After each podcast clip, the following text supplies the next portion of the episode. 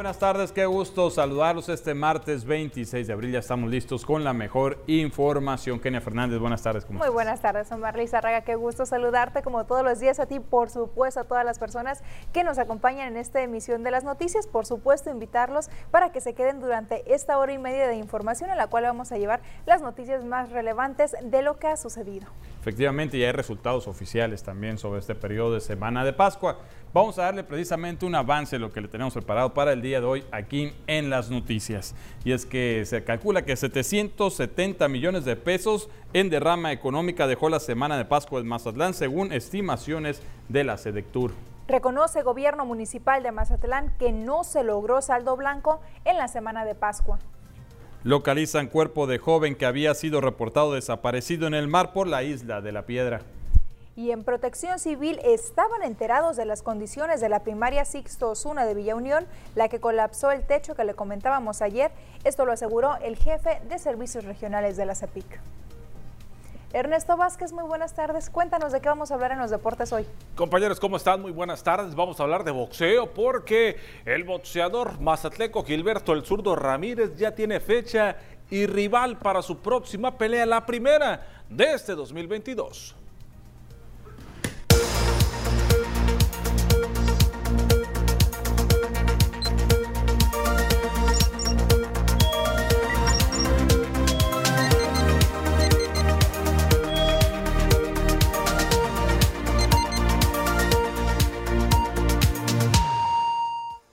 Nos vamos a ir directamente con la información de esta tarde y es que las autoridades ya dieron a conocer el balance del operativo implementado durante esta semana de Pascua que comprendió el 18 al 24 de abril.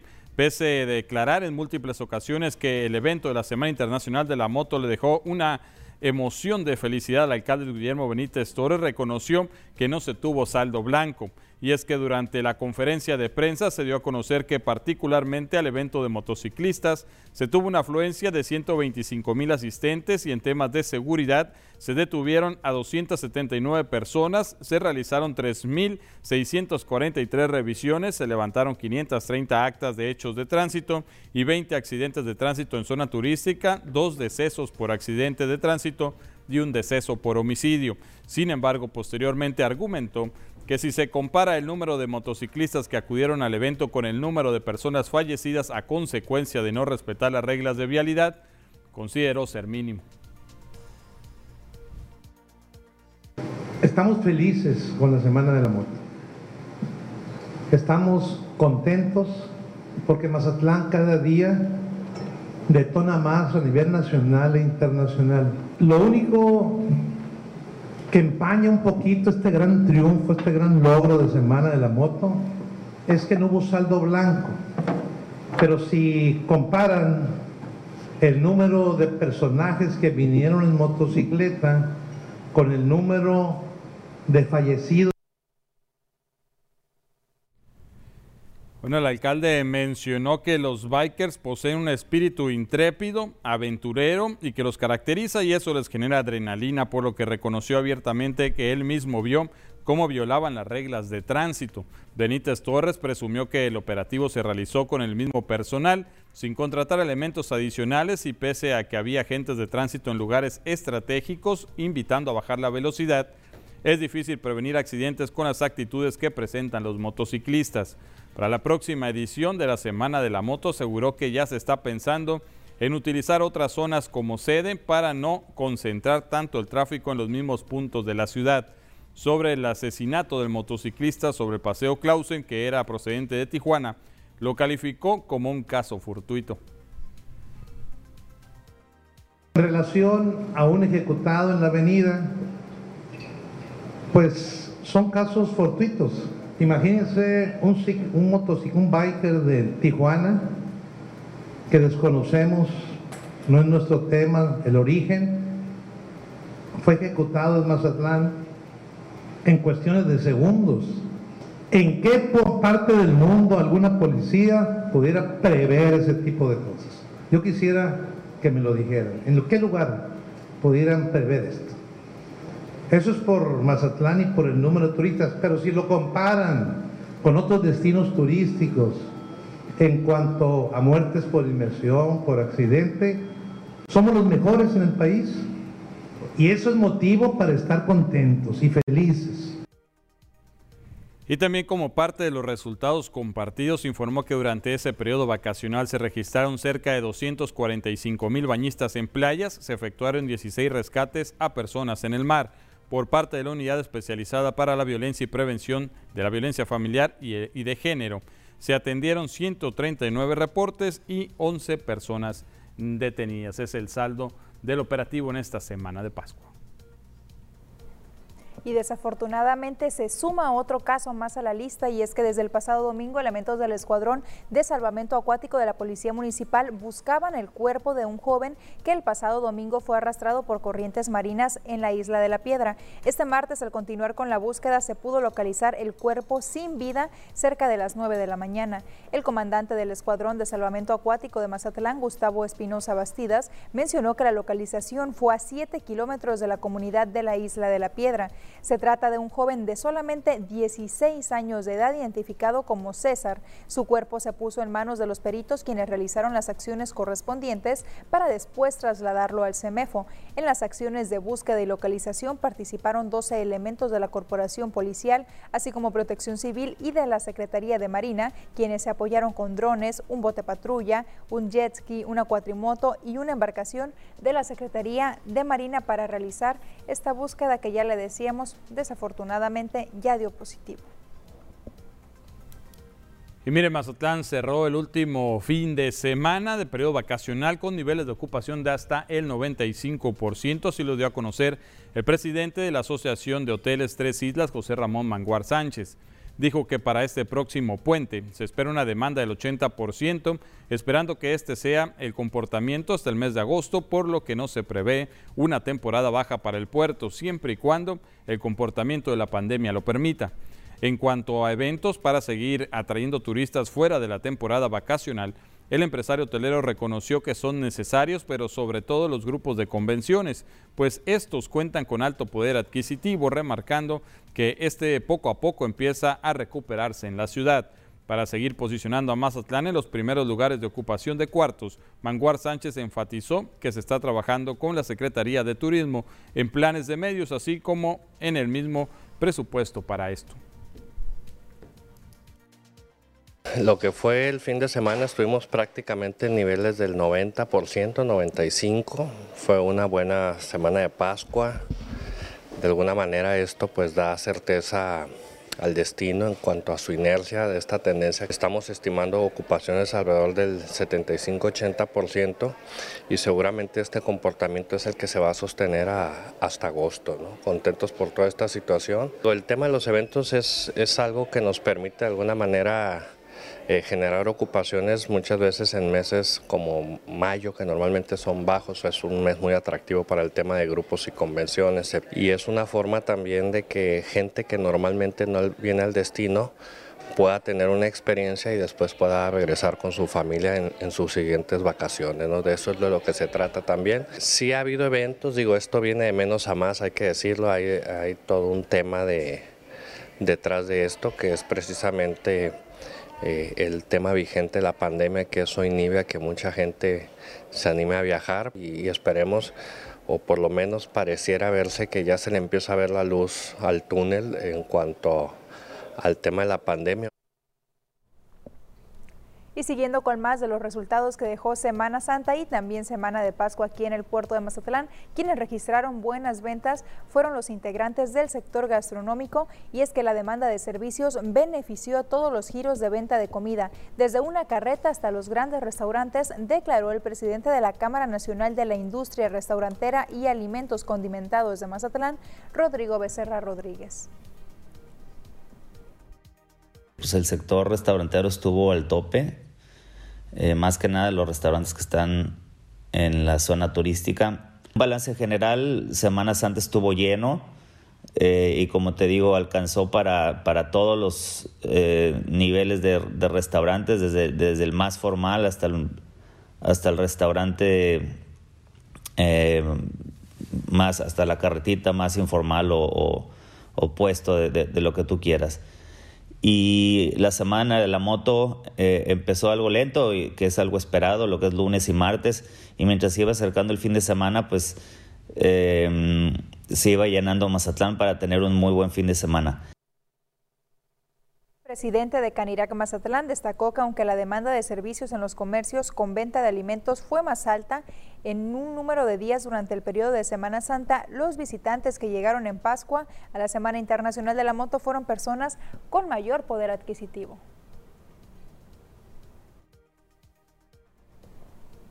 Los de las motos tienen un poquito de más poder adquisitivo y son, son turistas que gastan más dentro de los establecimientos formales.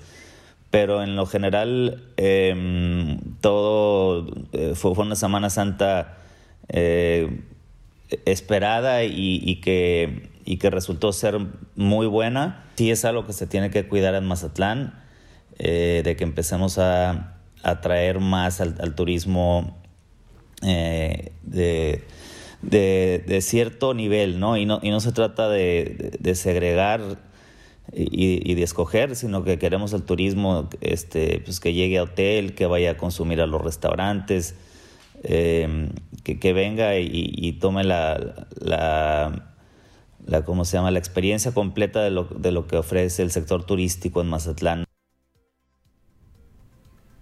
Mire, durante la semana de Pascua, periodo en el que se realiza la Semana Internacional de la Moto en Mazatlán, se generó una derrama económica de 770 millones de pesos, así lo dio a conocer Ricardo Velarde Cárdenas, titular de la Secretaría de Desarrollo Económico, Turismo y Pesca Municipal. Tras dar a conocer la cantidad, se dio también a conocer que la Semana de la Moto es considerada como el evento de entretenimiento que más derrama económica genera al municipio por detrás del Carnaval Internacional. El funcionario municipal destacó que durante ese periodo vacacional también se tuvo la visita de cinco cruceros turísticos que a través que, de, a través de 16.987 visitantes generaron una derrama económica de 17.4 millones de pesos. Restaurantes y centros nocturnos puntualizó tuvieron un aumento del 25%, comparado con el 2020, que fue el último año en el que se tuvo este evento de motociclistas. En lo que corresponde a la zona rural, Velarde Cárdenas enfatizó que también se tuvo un aumento del 50% en la afluencia, particularmente en las sindicaturas de El Quelite y de La Noria.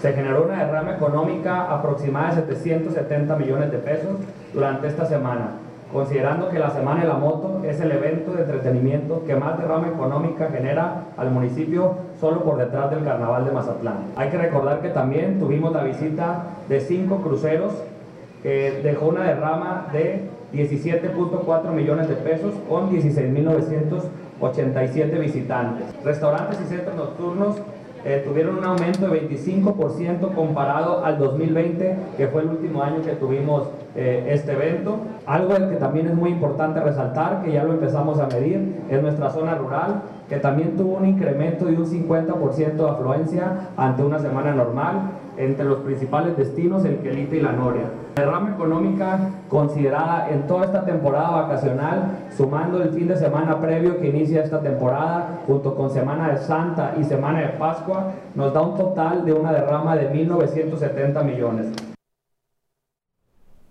Mientras tanto, las carreteras estatales y federales también registraron más aforo del normal durante los días de Semana Santa y Semana de Pascua, lo que se reflejó en diversas atenciones por fallas mecánicas o falta de combustible, declaró el Cuerpo de Auxilio Carretero Ángeles Verdes. Ricardo Picos, jefe de esta corporación perteneciente a la Secretaría de Turismo Federal en Sinaloa, dijo que por fortuna no hubo pérdidas humanas que lamentar, solamente hubo algunos accidentes de motociclistas por la autopista Mazatlán-Durango que solo registraron pérdidas materiales. Las salidas y entradas hacia Mazatlán estuvieron abarrotadas en sus cuatro carriles, lo que generó algo de retraso para los viajeros en las casetas de peaje.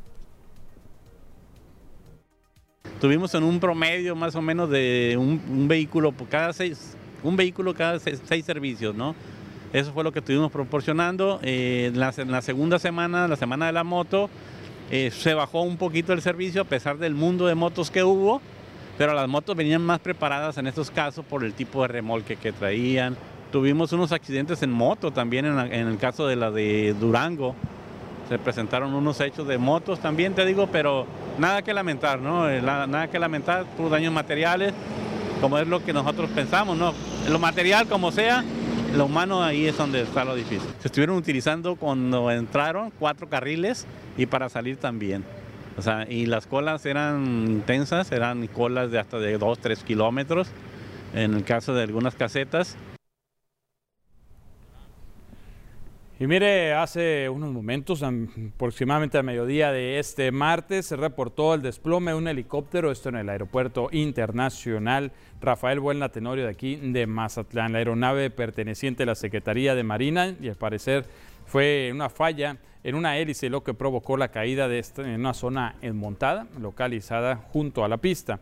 Al parecer el accidente surgió cuando se realizaban maniobras para despegar. Por el momento se desconoce el número de personas que viajaban en el helicóptero, así como si hay personas lesionadas o fallecidas.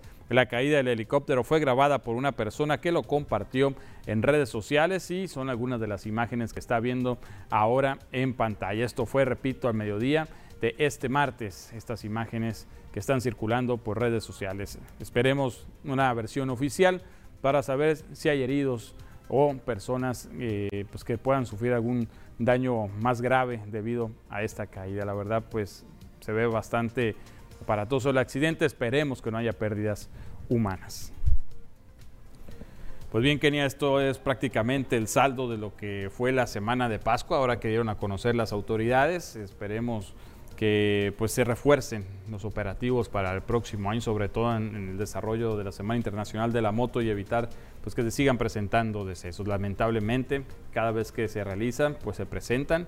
Yo no estoy de acuerdo en la cuestión de minimizar esta cuestión. Eh, una pérdida humana es una pérdida humana, independientemente del número de personas que vengan. Pero bueno, las autoridades así lo ven, muy respetable. Sí, porque señala que muy felices, pero bueno, yo te aseguro que hay familias que no están muy felices en estos momentos porque sí hubo accidentes, sí hubo muertos y bueno, como lo dices, lo importante aquí es que se refuerzan los operativos porque definitivamente algo falló. Incluso el mismo alcalde lo reconocía que no podían poner eh, orden con los motociclistas, pero pues es su trabajo, para eso están ahí, al final de cuentas. Sí, tuve que haber un poco más de mano dura. Bueno, tendrán que hacer algo al respecto, si es cierto, el número es bastante elevado como para poderlos controlar, pero pues bueno, debe haber alguna estrategia, ¿no? Planearla, ahora tienen un año para planearla y ojalá que esta dé buenos resultados. Con esta información nos vamos a ir a primer corte. Volvemos enseguida con más.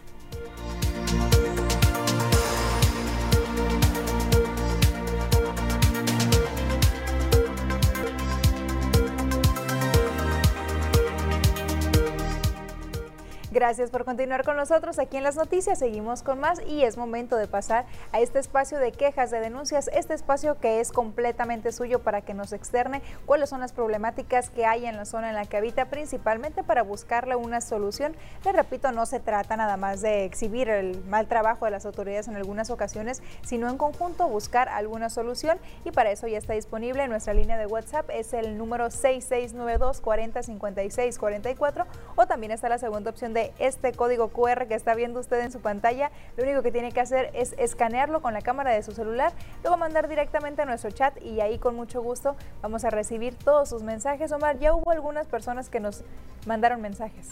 Así es, Kenian, como todos los días, muchas gracias por hacernos llegar estos mensajes. Vamos a empezar de lectura. Nos dicen buenas tardes.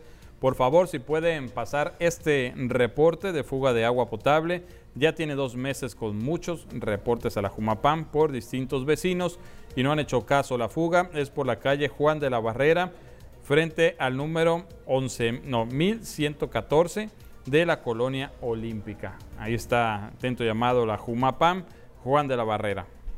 En la colonia olímpica, bueno, pues Humapam tiene mucho trabajo que hacer ahí. También nos dicen buenas tardes, hace como un mes reportó unas lámparas y hasta ahorita nada. El número de reporte es M5439 en la calle La Noria de Villa Florida. Repito, calle La Noria del fraccionamiento Villa Florida, pues servicios públicos continúan los llamados, sobre todo por esta cuestión de las lámparas que no funcionan. Y tenemos otra denuncia aquí ciudadana. Nos dicen buenas tardes para reportar vecinos del Fobiste Jabalíes, dos individuos que atraviesan sus carros cerrando el paso a las personas que pasan por esas banquetas. Esto en la calle privada de los Leones de dicho asentamiento humano. Ojalá que tránsito los visite. Los vecinos ya están hartos de estos dueños de la calle. Un saludo para Kenia y Omar, excelente noticiera, muchas gracias, gracias por sus mensajes. Este, y bueno, pues atento llamado tránsito municipal. Esto de obstruir las banquetas es algo que desgraciadamente se sigue presentando y es una falta al bando de policía de un gobierno y bueno, pues se pueden hacer acreedores a alguna sanción, solo falta que las autoridades pues acudan, ¿no? Y pongan mano dura, Omar, porque yo te aseguro que en más de una ocasión los han visto, pero pues no actúan como deberían. También los dicen, buenas tardes, excelente programa, muchísimas gracias. En días pasados sucedió un accidente fatal en el acceso a la sindicatura de mármol, carretera hacia el puente. Es necesario colocar señalamientos preventivos y restrictivos en ese tramo de la rúa, así como vibradores o reductores de velocidad antes de que siga habiendo accidentes fatales. Asimismo, reparar ese tramo que se encuentre muy dañado, un llamado a las autoridades estatales, así como a los medios para que difundan esta petición. Y sí, Omar, pues atento llamado, que en este caso me imagino que es la, el gobierno del estado o gobierno federal el que debería de actuar. Pues dicen que es en el acceso a la sindicatura de mármol pues habría que ver a quién le pertenece esta zona, si es estatal, federal, pero incluso también podría ser municipal, ya que Mármol pertenece, es una sindicatura que pertenece a Mazatlán. Si ya es dentro de, la sindicatura, pues ya le pertenece al municipio. Habrá que ver que eh, más bien las autoridades deberán de echarse la vuelta pues para ver a quién le corresponde. Sin duda, pues ahí está una petición, ¿no? Para evitar fatales accidentes que ya se han presentado en esa zona. Sobre todo, que es lo más importante. Nos dicen buenas tardes, siguiendo con reportes anteriores, continúan quemando basura en el Kinder José Vasconcelos, pero ahora dentro del plantel, o sea, no les bastó todavía ya con todas las denuncias que habíamos recibido, ahora lo están haciendo dentro del plantel que se encuentra en la calle Ignacio Allende, contribuyendo no solo a la contaminación, sino al gran peligro que corren los niños que están en clase por lo que hago un llamado a las autoridades correspondientes y puedan ver la razón de la quema de basura ahora dentro del plantel. Pues imagínense qué gravedad, incluso con alumnos adentro, ¿no? O sea, qué falta de criterio y, poner en riesgo a todos estos niños porque si se llega a extender el fuego, pues imagínate. Los niños no, no, no miden el peligro, Mar. No, sí, está bastante... es que no debería existir ni siquiera fuera del plantel, ya lo habíamos denunciado en este espacio y bueno, pues al parecer nadie ha hecho nada al respecto. ¿no? No, y atento llamado también a las autoridades de educación, hacerles llegar este, este reporte para que acudan y vean qué es lo que está sucediendo, porque eso no es normal, eso está mal, Omar. También nos dicen, hola, buen día, hace aproximadamente más de un mes se puso una lámpara en la calle Sierra India, al día siguiente estuvo en el suelo y con una grúa no de la comisión se la llevó y en la noche se ve oscuro, solo quedó la base y no la han vuelto a poner. Sierra India es en Lomas de Mazatlán. Dentro llamado ahí las autoridades correspondientes, en este caso, pues servicios públicos municipales. Sí, es a quien le corresponde. También nos dicen, buenos días, hago un llamado para reportar esta lámpara, permanece prendida día y noche, está en la calle Potam, dice, del fraccionamiento Villa Tutuli en Mazatlán. Unas que no prenden y otras que prenden Y otras que se quedan prendidas todo el día, ¿no? Imagínate el gasto también que generan, pues bueno, atento llamado a las autoridades, pues con lo que ahorran en unas, está el gasto en otras. Ahí nada más es cosa de equilibrar, o sea, que las que no prenden, las prendan y las que se quedan prendidas las apaguen. De esta manera pueden lograr un equilibrio.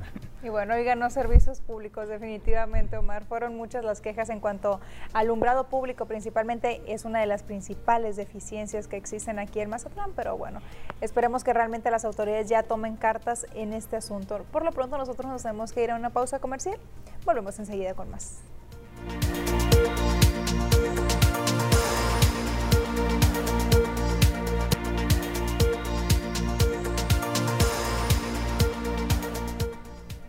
Estamos de regreso, es tiempo de hacer un recorrido por la República Mexicana para ver las notas más relevantes hasta el momento.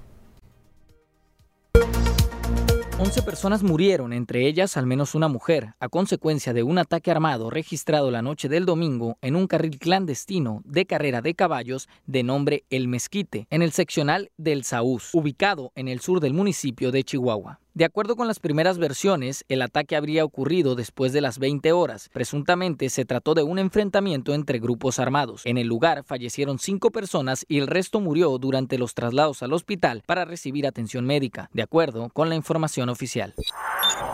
Por mayoría de votos, la Suprema Corte de Justicia de la Nación invalidó el Padrón Nacional de Usuarios de Telefonía Móvil establecida en la reforma de la Ley Federal de Telecomunicaciones impulsada por la presente administración. Durante la sesión del Pleno de la Corte y por distintas razones, nueve ministros coincidieron en que la creación del PANAUT es inconstitucional y puede resultar hasta violatoria de los derechos humanos a la protección de datos e información de los ciudadanos.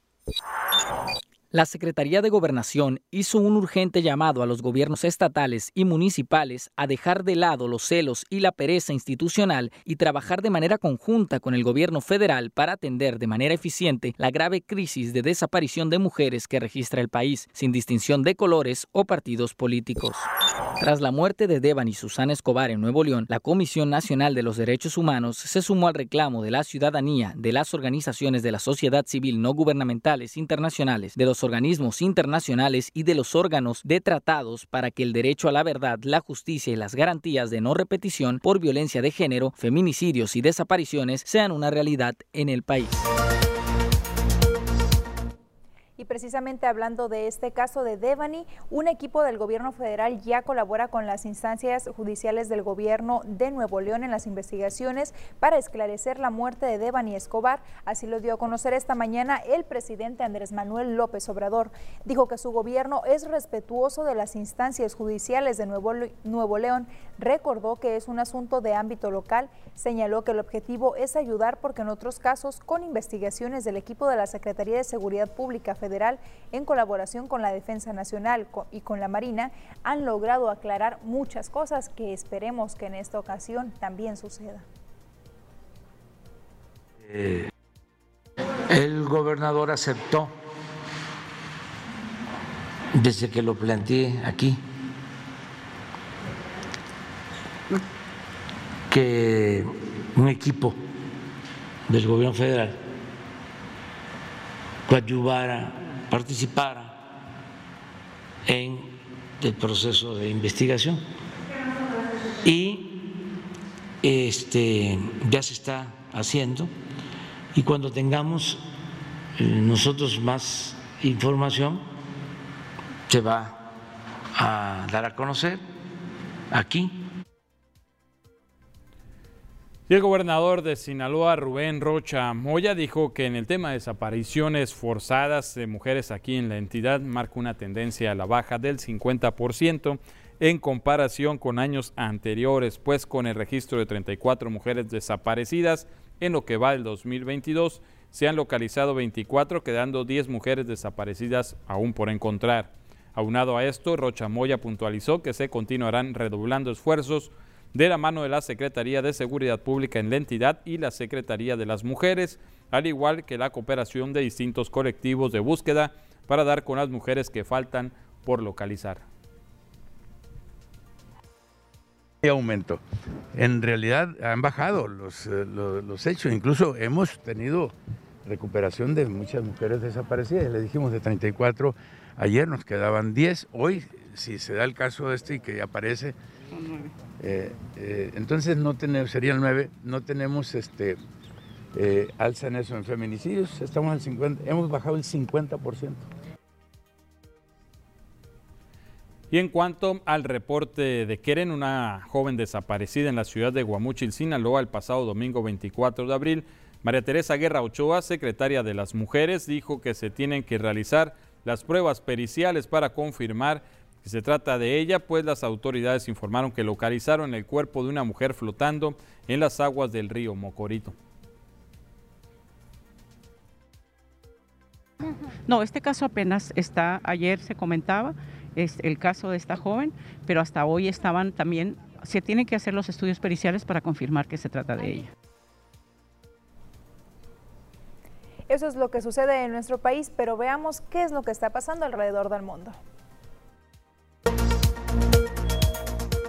Tribunal de Apelaciones de Delitos Penales de Texas frenó este lunes la ejecución de la madre latina acusada de matar a su hija de dos años, Melissa Lucio, que estaba programada para este miércoles y ordenó al Congreso del Estado que examine su posible inocencia. La vicepresidenta de Estados Unidos, Kamala Harris, dio hoy positivo a COVID-19, informó la oficina de la vicepresidencia. En un comunicado explicó que Harris dio positivo al hacerse una prueba rápida y después una PCR. La vicepresidenta detalla el documento no ha presentado síntomas, pero se aislará y trabajará desde su casa. El nivel de radioactividad en la central nuclear de Chernobyl en Ucrania es anormal y subió después de que las tropas rusas ocuparon el área, afirmó el martes el director general de la Agencia Internacional de la Energía Atómica. A su llegada al sarcófago que cubre los restos radioactivos del reactor nuclear, dijo que la ocupación por parte de las fuerzas rusas había sido absolutamente anormal y muy, muy peligrosa.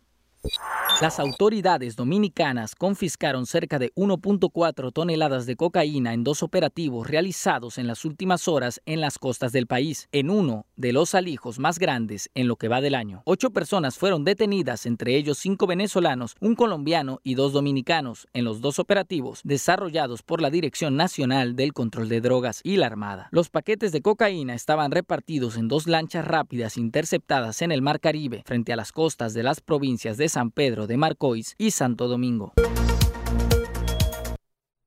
Tenemos otro corte, regresamos con más noticias.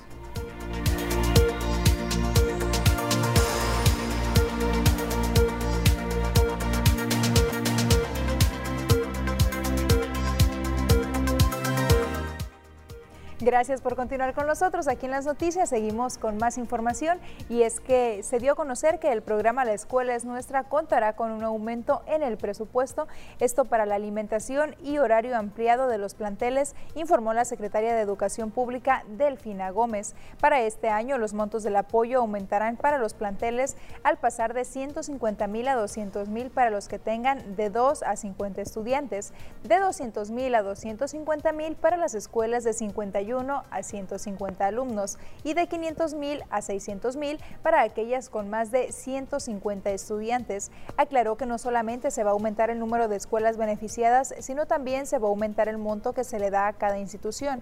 Dijo que este modelo se trabaja en cuatro ejes, atención con respeto y justicia, actualización de los contenidos del libro de texto, otorgamiento de becas que se orienta a estudiantes que tienen la mayor necesidad y mantener un buen estado, en buen estado las instituciones educativas por medio del programa La Escuela es Nuestra, que tendrá alimentación y horario ampliado.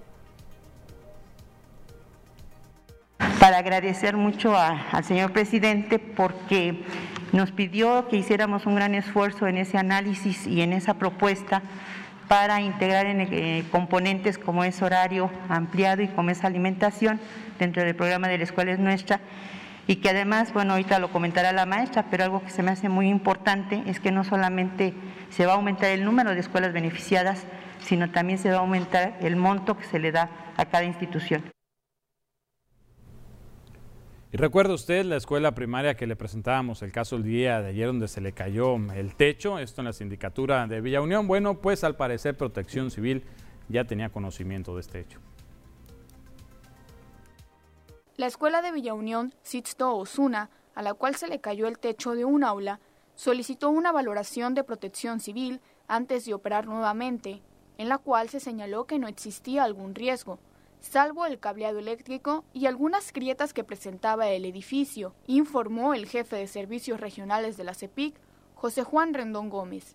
Explicó que cuando asistió a la revisión de este plantel educativo tras el hecho, personal de la mencionada dependencia le comentó que este no presentaba algún riesgo de que fuera a derrumbarse, pero que el problema del lugar es que está mal diseñado, pues las columnas no soportan mucho peso. Ellos pidieron a Protección Civil que le hiciera una valoración antes de, ingresar. Fue Protección Civil, le hizo una valoración y no hubo ningún problema, simplemente ellos vieron que había problemas de cambiarle los, el cableado eléctrico y en la entrada algunas grietas que tenía el edificio.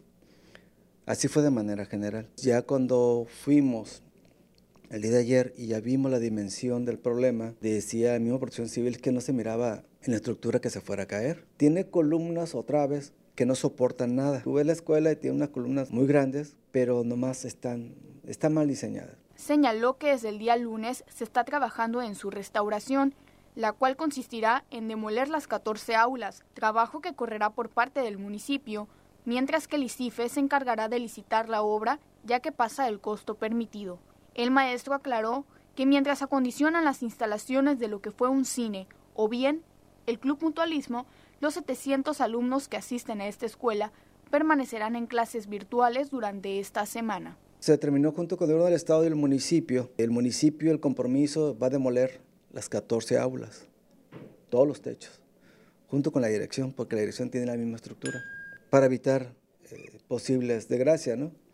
Y, y CIFE eh, se va a encargar de quitar los presupuestos, se va a licitar la obra porque pasa del costo permitido, eh, que se construya esa escuela. Por lo pronto, los niños esta semana van a estar de manera virtual. Afortunadamente, el hecho sucedió durante el periodo vacacional, expresó, pues de tener personas dentro del aula se hubieran presentado fatales consecuencias, ya que el impacto fue tan fuerte que dejó varias butacas completamente aplastadas. En este sentido, Rendón Gómez agregó que en Mazatlán alrededor de 15 planteles educativos se encuentran con problemas en su infraestructura debido al abandono de sus instalaciones durante la pandemia. Y hay otra situación similar y es que han pasado ocho meses desde que se dio a conocer este caso, desde que se detectaron problemas de diversas fallas en la infraestructura de la Escuela Leyes de Reforma ubicada en el Infonavit Playas y hasta la fecha no han recibido ningún tipo de respuesta por parte de las autoridades. Debido al mal estado en el que se encuentran los techos de al menos dos aulas, los alumnos están tomando clases bajo la techumbre de la escuela desde que reiniciaron las clases presenciales después de la pandemia. Los oficios se mandaron desde el mes de agosto y ninguna autoridad educativa se ha parado a esa escuela para tratar de buscar alguna solución. Tenemos pues desde que iniciamos en noviembre en noviembre que iniciamos, regresamos a clases, estamos así, eh, con esa problemática que nos vimos con la novedad después de que no se puede entrar. En agosto se detectó, en agosto empezaron a enviar oficios y oficios y oficios, y hasta ahorita estamos esperando respuestas. Este, no nos han visitado nadie, eh, eh, más, que los medios, y, este, y ya mandamos a Protección Civil, mandamos a, la CEP, fue, eh, fue los padres de familia también a la CEP, y, y no hemos obtenido respuesta. Los alumnos siguen recibiendo clases en la cancha. Así es, siguen en la cancha. Estos siguen siendo víctimas de robos en el último periodo vacacional que acaba de concluir. Los amantes de lo ajeno volvieron a hacer de las suyas, al igual que otras instituciones educativas que sufren de la misma problemática. Solicitan a las autoridades que los apoyen con una persona que haga el trabajo de velador, ya que actualmente la escuela no cuenta con recursos para poder pagar uno. Ahora vandalizaron, rayaron todos los pizarrones, llevaron papel mobiliario. Eh, los vándalos entraron pues y, hicieron de las suyas, ¿no? Pues porque no hay, ¿cómo le diré? No hay quien informe quién se mete a la escuela ni quién sale, ¿no? En vacaciones. En, eh, esta escuela no hay, no hay vacaciones que no nos hagan un daño, ¿no? Que se supone que cada escuela tiene que tener un velador, ¿no? Pero tienen que la escuela lo pague y la escuela, pues, los padres no tienen recursos, la verdad, ¿no? No podemos pedirle tanto al padre de familia, ¿no? Mire, una petición a través de redes sociales de una alumna con relación a las rutas de camiones en el turno nocturno, al parecer ya hizo eco con algunos de los transportistas. Esta es la nota. Tras la solicitud en redes sociales por parte de una alumna de la Universidad Autónoma de Sinaloa que asiste al turno nocturno, se dejará un camión de Águilas del Pacífico haciendo guardia hasta que el último estudiante suba, informó el delegado de Vialidad y Transportes, Mario Rafael González Sánchez. El funcionario mencionó que la hora de salida de algunos estudiantes es a las 10.15 de la noche, mientras que el último bus llega a las 10, por lo que en pláticas con el dirigente de dicha organización transportista llegaron al acuerdo de dejar una unidad esperando. Dijo que para asegurarse de ello, habrá inspectores vigilando a que los alumnos alcancen a tomar la ruta. He tratado de localizar a, esta alumna de la pero este, ya, tomamos las medidas necesarias. Un inspector va a estar trabajando en la noche fijo hasta que termine y que salga el último alumno. Ahí va a estar parado dos inspectores en una unidad y un camión de las Águilas del Pacífico, que fue lo que en las, en las pláticas y convenios que tenemos directamente con eh, el presidente de Águilas del Pacífico, don Juan Satarain, nos va a dar una unidad fija hasta que termine el último alumno de subirse y puedan salir completamente seguros.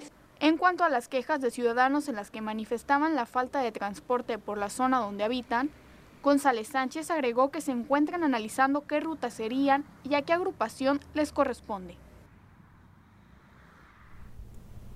Bueno, pues parte de la información que se dio a conocer, Omar, y este tema de las escuelas, preocupante sin duda, cómo es posible que las autoridades, teniendo conocimiento desde antes, simplemente no actúen. Y no son nada más estas dos escuelas. Yo recuerdo haber hecho una nota, te platicaba eh, ahorita que estaba, de una escuela en la colonia Juárez, en la cual también las autoridades tienen conocimiento, también se está cayendo literalmente a pedazos y bueno, pues no hay respuesta. ¿Y qué está en riesgo? Nada más y nada menos que la vida, la seguridad de los niños. Imagínate la desgracia que hubiera sido que ese techo que se cayó en la sindicatura de Villa Unión hubieran estado los alumnos en clases, Dios no lo quiera, que hubiera pasado eso, porque desgraciadamente es cuando las autoridades dicen, ah, bueno, sí hay que atenderlo, ¿no? Si habla ya, las mismas autoridades han dicho, más de 111 escuelas solamente pertenecientes a Mazatlán se encuentran con daños en su infraestructura y lo más grave de todo esto es que no se ha visto, no hay un informe de cuántas de estas escuelas ya han sido eh, pues recuperadas en cuestión de su infraestructura, ¿no? que se les ha invertido, sí hay algunas donde sí me consta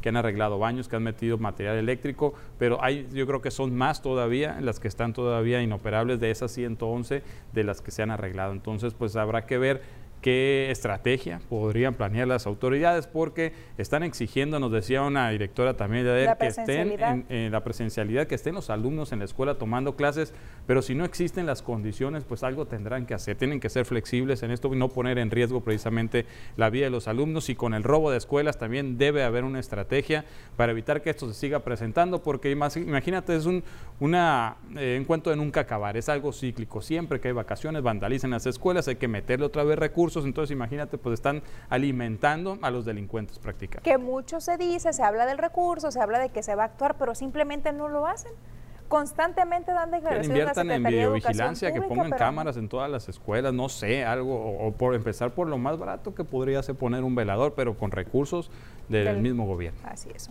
Pero bueno, pues esperemos que pronto se le dé una solución a este tipo de problemáticas y lo más importante, pues que no vaya a suceder alguna desgracia para que las autoridades comiencen a actuar. Secretaria de Educación, Graciela Domínguez, directamente hacemos el llamado de este espacio también para que se tome en cuenta a las escuelas dañadas de Mazatlán. Los niños primeros de educación. Vamos un corte y regresamos.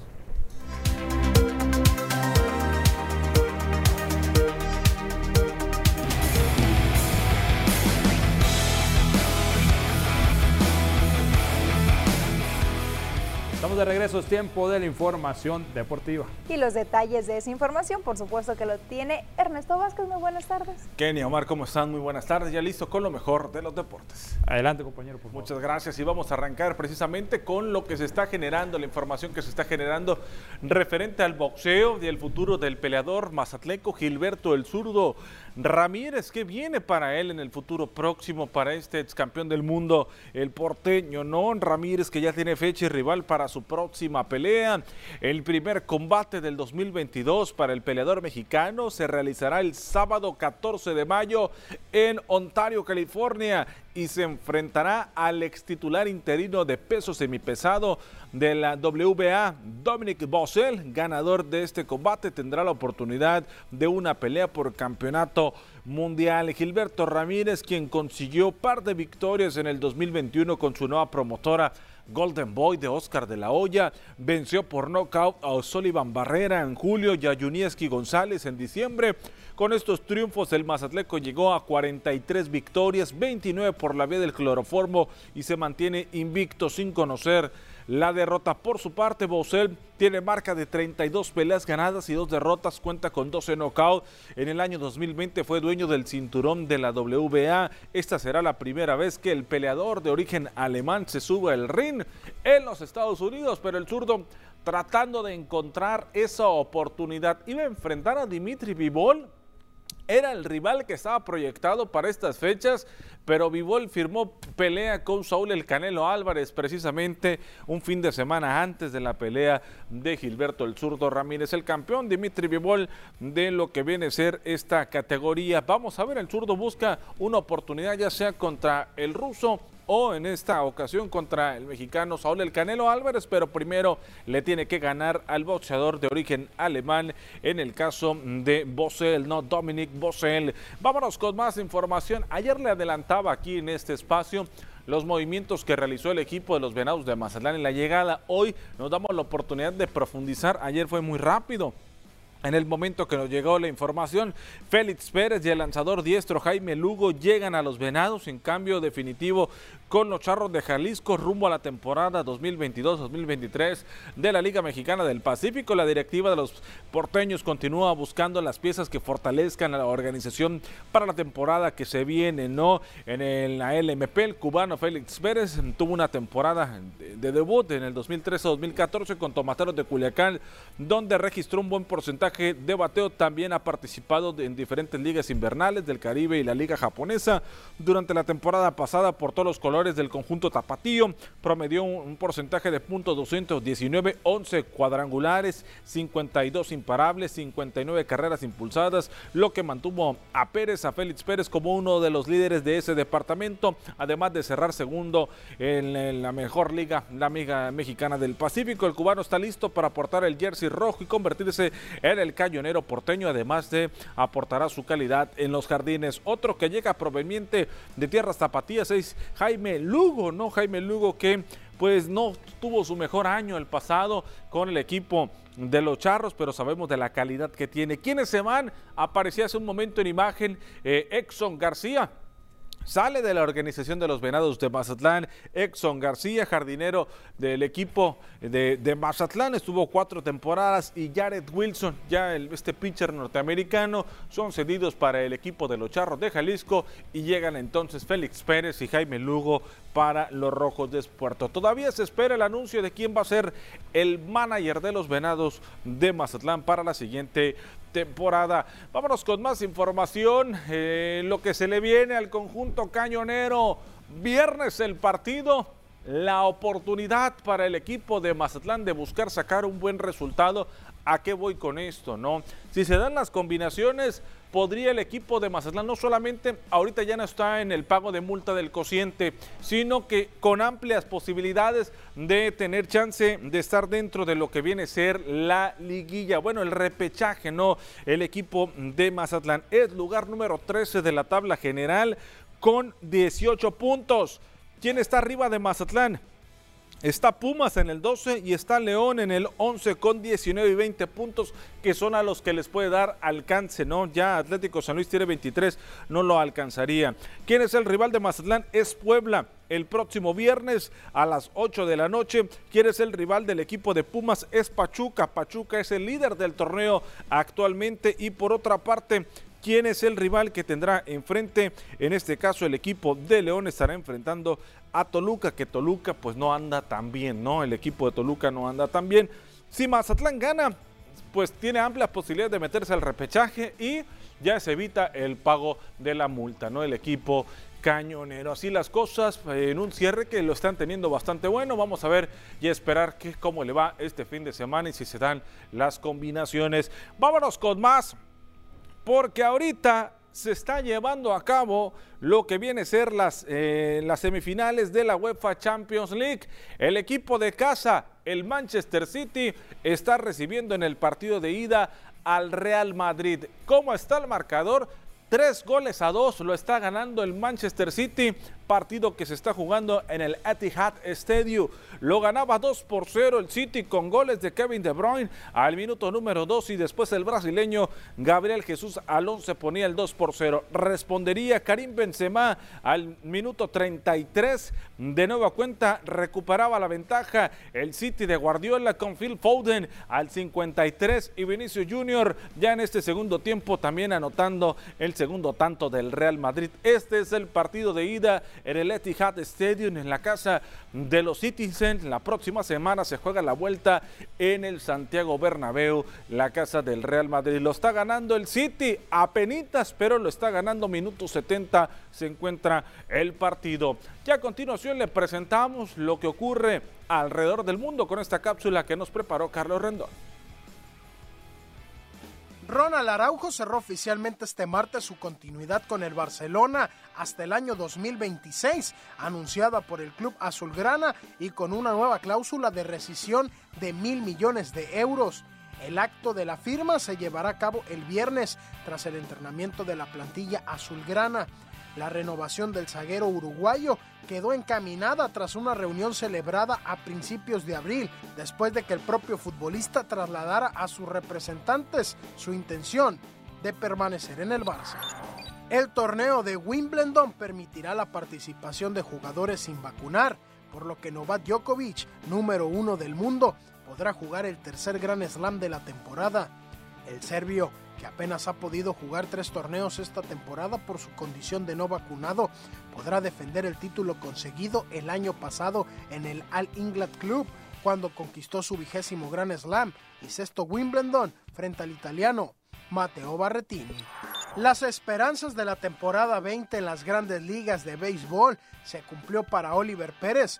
Sin embargo, su estancia fue corta, pues los Arizona Diamondbacks pusieron en asignación al lanzador mexicano este lunes 25 de abril.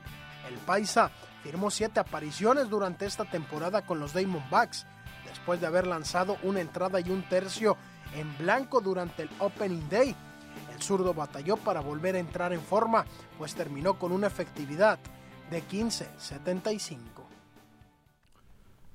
Parte de la información deportiva, el último el comunicado médico que lanza el equipo de Mazatlán FC Femenil referente a Melissa Ramos, ¿no? su jugadora, donde fue intervenida el día de ayer para retirarle hay unos clavos de, de, una operación que tuvo ya hace 10 meses y que todo salió bien, ya esperar la recuperación de la jugadora cañonera. No va a participar en el último partido, pero ahí está la información deportiva, lo más relevante hasta el momento en este espacio de las noticias. Tenemos información del zurdo, de Mazatlán, de todo un poco lo que se ha generado. Mucha información y bueno, pues antes que todo, pronta recuperación para Melissa. Exactamente. Que se recupere muy bien y pues ojalá no se reintegre ya al equipo pronto. Que se dio a conocer a nivel nacional ella por un programa, ¿no? De, de esos de donde hacen pruebas que salen en televisión nacional, ¿no? Y que juega para Mazatlán. Muy bien, y bueno, pues el zurdo también, ¿no? Ahí está. Ahí está, con amplias posibilidades. Está buscando el campeonato del mundo, ya lo consiguió hace algunos años en, en peso semipesado y ahora lo busca en semicompleto. Vamos a ver si se le da. Ojalá Seguramente. Esperemos que sí sea. Pues muchas gracias por la información gracias, y bueno, pues listos para el viernes a ver qué. A ver cómo le va Mazatlán contra Puebla. Así es. Muchas, muchas gracias, compañero. Gracias a ustedes. Vamos a ir a otro corte, regresamos con más noticias.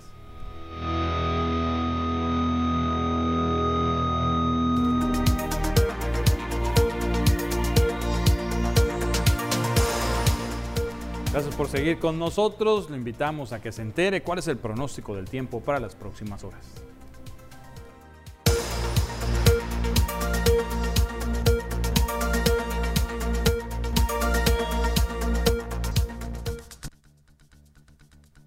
Hola, ¿qué tal y buenas tardes? Gracias por seguir acompañándonos en esta excelente tarde. Nosotros estamos listos con el reporte meteorológico, primeramente para conocer las temperaturas actuales en algunos puntos importantes del país. Y comenzamos como siempre en la frontera en Tijuana. El día de hoy tenemos condición de cielo soleada con 24 grados. Ya en La Paz se mantiene con 31 grados, Guadalajara con 30, al igual que en el sector de Acapulco con cielos totalmente despejados.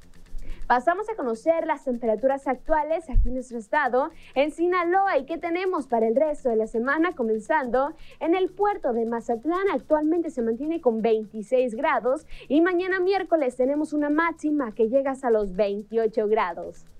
Y en el sector de Culiacán, la capital del estado, en esta tarde se registran 33 grados y tenemos máximas calurosas para los próximos días que llegan hasta los 36 grados el día jueves con cielos totalmente despejados.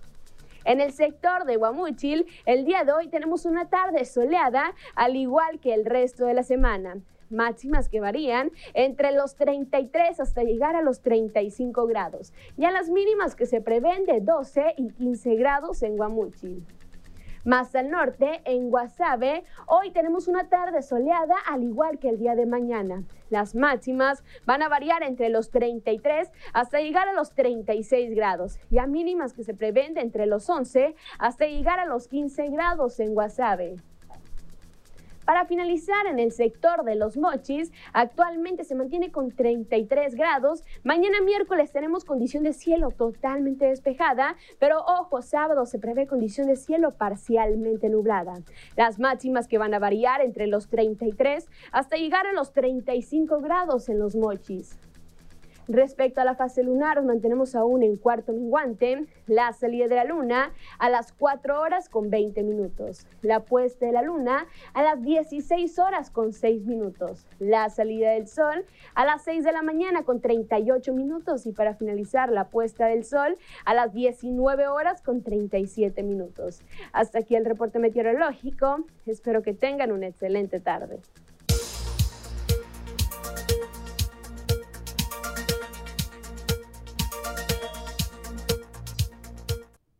Momento de anuncios comerciales, volvemos con más.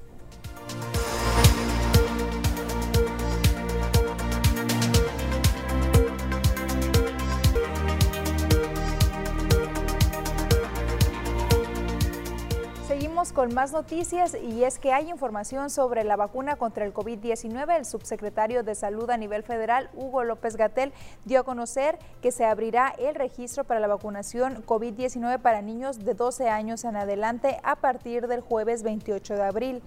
El registro estará disponible en la página mivacuna.salud.gov.mx, es la misma página en la que se han hecho los registros anteriores. La cobertura de vacunación en México es de 85.804.263 dosis aplicadas en el esquema primario, mientras que 98.378.523 personas de 14 años en adelante han sido inoculadas. Partir de este próximo jueves 28 de abril y se trata de que no solamente niñas y niños con comorbilidades, como lo hemos venido haciendo desde hace, tres hace cuatro meses y medio, sino también todos los niñas y niños sanos de 12 años en adelante ya van a ser disponibles las vacunas para que las reciban de este martes se informó que la Secretaría de Salud ya no emitirá el semáforo de riesgo por COVID-19, ya que durante cuatro sesiones consecutivas permanece en verde y la proyección es que se mantendrá así por un buen tiempo, dijo el subsecretario de Salud Hugo López Gatel. Además, aseguró que el uso de cubrebocas ya no es imprescindible ante el bajo número de contagios y fallecimientos. Señaló que no van a declarar el fin de la obligatoriedad del cubrebocas porque nunca lo declararon obligatorio. Entonces, no vamos a declarar el fin de la obligatoriedad del cubrebocas porque nunca lo declaramos obligatorio, pero lo que sí podemos decir es, en este momento ya no es imprescindible el uso del cubrebocas. De que puede ser útil usarlo en espacios cerrados, desde luego quien lo tenga tendrá menor probabilidad de transmitirlo. El espacio cerrado sería por el momento el último elemento donde se necesita utilizar La etapa intensa de vacunación contra el COVID-19 en el mes de abril continúa avanzando en el estado de Sinaloa desde que inició la campaña. Hasta el corte de este martes 26 de abril se tiene un 62% de vacunas aplicadas en toda la entidad. Así lo señaló el gobernador de Sinaloa, Rubén Rocha Moya. Dijo que este martes 26 de abril también se inició con el registro de los niños y niñas de 12 a 13 años, como lo acabamos de informar, para la aplicación de la vacuna contra el COVID y que en los próximos días estará también informando a la población de las fechas para la vacunación de la farmacéutica Pfizer. Rocha Moya comentó que son más de 103 mil niñas y niños que serán atendidos para la aplicación de la dosis, así lo dijo. Empieza el registro, ¿eh? Eh, esperemos que muy rápido este, ya lo estemos haciendo. No tengo exactamente el momento, pero ya hoy empezamos. Por lo pronto vamos a avanzar con 12 y 13. ¿Cuántos niños son? Son como 103 mil niños que vamos a atender en esta edad. Y bueno, ahora conozcamos las cifras que nos comparten las autoridades en materia de salud, cuáles son, cuántos son los casos que hay de COVID-19 primero en nuestro país. Y es que nos indican que casos confirmados hay 5.733.925 fallecidos. Hay nuevos, cinco nuevos fallecimientos en las últimas 24 horas, lo que se suma 324.134 fallecidos desde que inició la pandemia de COVID-19. Pero actualmente, ¿cuántos son los casos activos? Hay 3.697 personas que padecen COVID-19 en nuestro país en estos momentos. Y en Sinaloa, ¿cuántos son los casos de COVID-19? ¿Cuáles son las cifras que nos comparten las autoridades? Casos confirmados 122.603 desde que inició la pandemia, fallecidos 9.807 Y mire, cosa curiosa, en las últimas 24 horas no hubo ningún fallecimiento y tampoco hubo ningún nuevo caso en nuestro estado. ¿Y cuántos son los casos puntuales en cada uno de los 18 municipios del estado de Sinaloa? Hay 101 casos activos en Sinaloa, de los cuales 17 están en Ahome, 8 en Guasave, 2 en Salvador Alvarado, 1 en Nabolato, 61 en Culiacán, 12 en Mazatlán y el resto de los municipios afortunadamente continúa con cero casos activos de COVID-19, lo cual nos da un panorama de prácticamente todo el estado en color verde del semáforo. Pero Omar, también tenemos otro tipo de información. Efectivamente, Kenia tiene que ver con Caritas Mazatlán, quien sigue dando atención a migrantes. Aún sin el albergue habilitado por la pandemia, el comedor de Cáritas atiende de 10 a 15 migrantes diarios, dio a conocer la presidenta del patronato de dicha institución de asistencia privada, Griselda Zamudio Valles. Dijo que regularmente provienen de Guatemala, El Salvador y de Haití, solicitando la mayoría de las veces comida y vestimenta, además del albergue, el cual siguen esperando a que las autoridades de salud les permita abrirlo nuevamente. La atención al migrante se le está dando en la cuestión de la alimentación, del vestido, se ocupa medicamento u otro servicio, pero solamente el albergue por tres días no se les está dando porque nosotros por ah, indicaciones de las autoridades pues no nos han permitido este, abrirlo. Pues ah, a pesar de la contingencia sí hemos estado atendiendo de 10 a 15 personas diarias, a veces más, a veces menos, pero sí fluctúa entre los 15, 10 eh, migrantes diarios. Mencionó que de igual manera se les brindan servicios de salud en caso de requerirlo, aclarando que no se les pide algún requisito, aunque ellos siempre muestran su identificación. Samudio Valles agregó que cuentan con diferentes programas médicos, psicólogo y en dado caso de que la ciudadanía en general lo necesite, solo debe hacer una cita previa al número 669-990-0420. Anuncios comerciales, ya volvemos.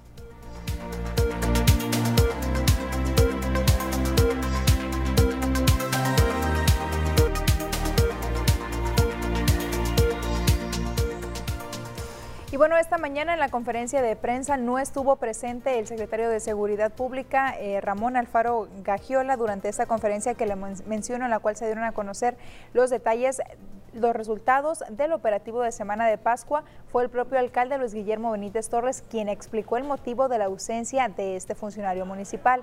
En tono molesto, explicó que al jefe policial se le envió un oficio en donde enérgicamente se reprueba su actuación durante un desalojo entre particulares ocurrido este lunes por la mañana en el fraccionamiento Hacienda del Valle. Benítez Torres detalló que durante el desalojo hubo episodios de violencia y pese a que se pidió la intervención de la policía municipal, no se puso orden, por lo que giró instrucciones de que el hecho sea investigado y de ser necesario sea detenido el propio secretario Alfaro Gagiola. La segunda pregunta que me hacías era referente a que por qué no está el secretario de Seguridad. Bueno, porque hoy le mandé un oficio donde enérgicamente le repruebo, por eso no lo invitamos, que ayer por orden judicial estuvo en un evento de desalojo de dos particulares que están en pleito y a pesar de que hubo violencia y le pidieron apoyo, no cumplió. Y quien no cumple, no puede estar en esta mesa. Esa es la razón por la que no está. Y puede verificarlo, puede verificarlo. Estoy dando informe al órgano interno de la Secretaría de Seguridad Pública y si es necesario va a ser detenido por incumplir una orden judicial, que no es responsabilidad de nosotros, era de él porque a él se le hizo llegar la orden del juez. Por esa razón no está con nosotros. Por su parte, el secretario del ayuntamiento, Edgar González Atarain, justificó la molestia del presidente municipal argumentando que en hechos violentos la policía municipal no se puede quedar como simple espectador.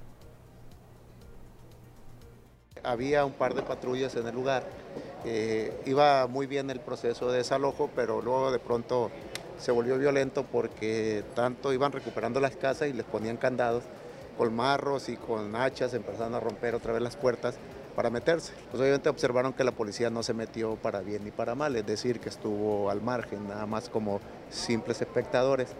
Y el reclamo del alcalde, eh, justo por cierto, es que la policía tenía que haber puesto orden, pues, o sea, si ya estás ahí, eh, tienes que poner orden, no puedes permitir eh, que se dé un jaloneo de... Pues con esta información vamos a ir a otro corte, regresamos enseguida.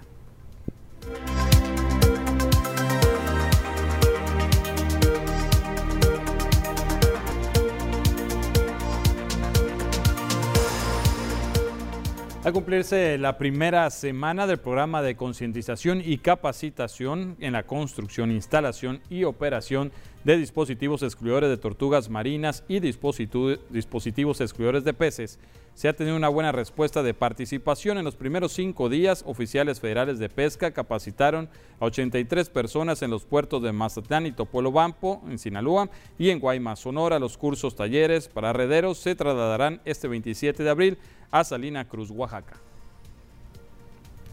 Y antes de despedirnos, Diana Zambrano nos tiene una interesante información.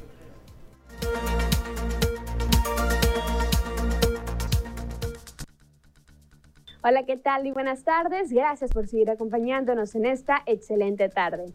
Se sabe que varias regiones de Estados Unidos son propensas a los tornados, pero el día de hoy hablaremos sobre el tornado Ale. Comenzaremos por qué es. Este concepto se refiere a un área en el centro de Estados Unidos, donde ocurren tornados con frecuencia. En esa región, los tornados ocurren cuando el aire húmedo del Golfo de México se encuentra con el aire frío y seco de Canadá.